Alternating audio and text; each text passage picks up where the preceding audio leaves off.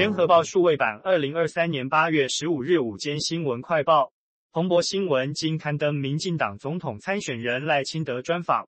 赖清德被问及对中国大陆国家主席习近平看法时表示，不想成为敌人，他们可以做朋友，而且乐见中国大陆和台湾一样享有民主自由。赖清德说，只要拥有对等与尊严，大门永远敞开，乐意与中国合作，共同促进和平与繁荣。然而，在中国放弃对台湾使用武力之前，必须加强自身的军事战力，与民主国家并肩同行，以有效遏阻来自中国的各项威胁，确保印太地区的稳定。中国人有并吞台湾的意向，除了习近平，也许下一任领导人也会如此。他的任务就是要展现保家卫国的决心，以及对区域稳定的责任。赖清德为下期《蓬勃商业周刊》封面人物。据赖清德近办发布，赖在专访中表示，没有所谓的独立路径，现在的国民宪法上的名字就是中华民国，没有另外更改国家名字的情况。会继续推动蔡英文总统以中华民国台湾来称呼的方式。关于台湾人民是否要正式独立，你个人是否要正式的独立？赖清德说，所谓的务实就是根据事实。这个事实就是，台湾已经是一个主权独立的国家，名字叫中华民国，不属于中华人民共和国的一部分。中华民国和中华人民共和国互不隶属，没有必要另外宣布独立。中华民国台湾也不隶属于中华人民共和国。赖清德首次以副总统身份接受国际媒体专访，双方就台独你来我往。赖清德以台湾是名为中华民国的主权国家。来回应正式独立的疑问，称不存在追求正式独立的框架。他说，台海议题是国际性的，国际红线就是台湾红线，也是我的红线。副总统赖清德出访友邦，过境美国与驻美代表萧美琴前往纽约棒球场看了纽约大都会出战勇士队比赛。萧事后在脸书分享两人穿着一号一一号球衣合照，被外界解读是在为亲美配测水温。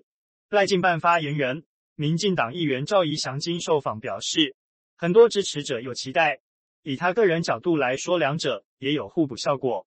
赵怡翔今接受媒体人黄伟汉广播专访，谈到亲美配话题，他认为萧美琴跟美方具有高度信任关系，萧对于台湾当前国家利益也非常清楚。台美二十一世纪贸易倡议，萧从头到尾都参与推动。持续和美方区域安全方面交流，成果有目共睹。黄伟汉问萧美琴若与赖清德搭配竞选正副总统，是否有加分？赵说，民进党很多支持者都有这期待。从现在性别平等观念来看，确实有助于选情。民进党立委赖品妤之父赖静麟被揭露政治献金独后新潮流，其中民进党新系立委赖月龙获得百万政治献金。国民党立委王鸿维今表示，民进党假发展绿电民意，是否行赚钱之实？难道要吸台电的血来供养这些绿营政治人物吗？王鸿维说，赖劲麟的云豹能源问题是在能源政策里，民进党假发展绿电民意，是否行赚钱之时？赖劲麟一人担任十八家公司董事长，台电今年亏损四千亿，主因是采购绿电不敷成本。有人讲卖一度电亏一度电，风力发电购电成本超过七元，太阳能大概是一度电四点八元。不管是民生用电、工业用电，一度大概二点五元。台电这样卖一度电亏两三度电，谁赚去了？搞了半天是像云豹能源由民进党新潮流担任门神这样的企业集团赚去了，民进党发财，台电跌倒。实力主席王婉玉今表示。新竹市长高虹安遭北检起诉，人坚称助理自愿捐出加班费哪有违法？民众党主席柯文哲随即举行记者会力挺，不禁让人有新竹市前市长林志坚的论文案，民进党去年全党挺一人的既视感。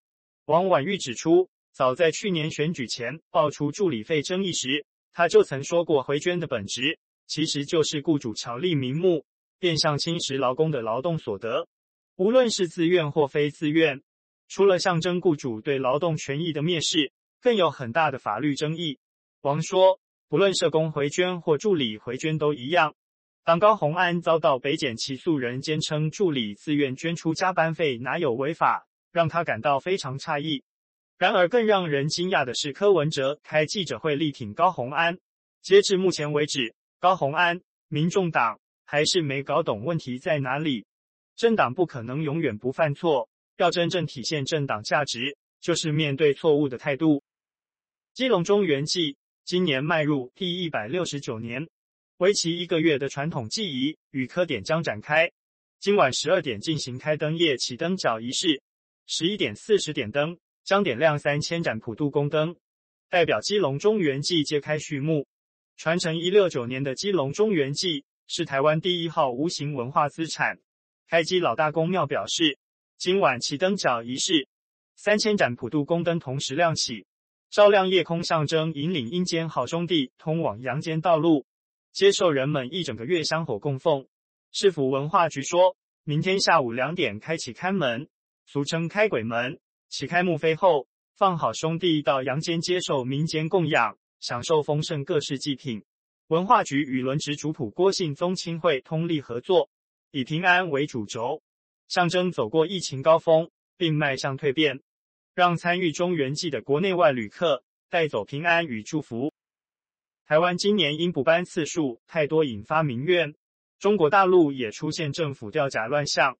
今年中秋节临近大陆十月一日国庆日，官方公告，今年中秋与十一假期合体，九月二十九日至十月六日连放八天假，但节后十月七日、十月八日上班一级，八天连假后必须连上七天班。这样的安排引来网上一片骂声。香港《星岛日报》报道，有大陆网友表示，此次调休安排在八天长假后需面对连续七天工作。会导致身心疲劳，降低工作效率。有网友骂，连上七天班会死人的。也有学生说，连上七天课，真的要了我的老命。今日午间快报由联合报记者林佩君整理，语音合成技术由联经数位提供。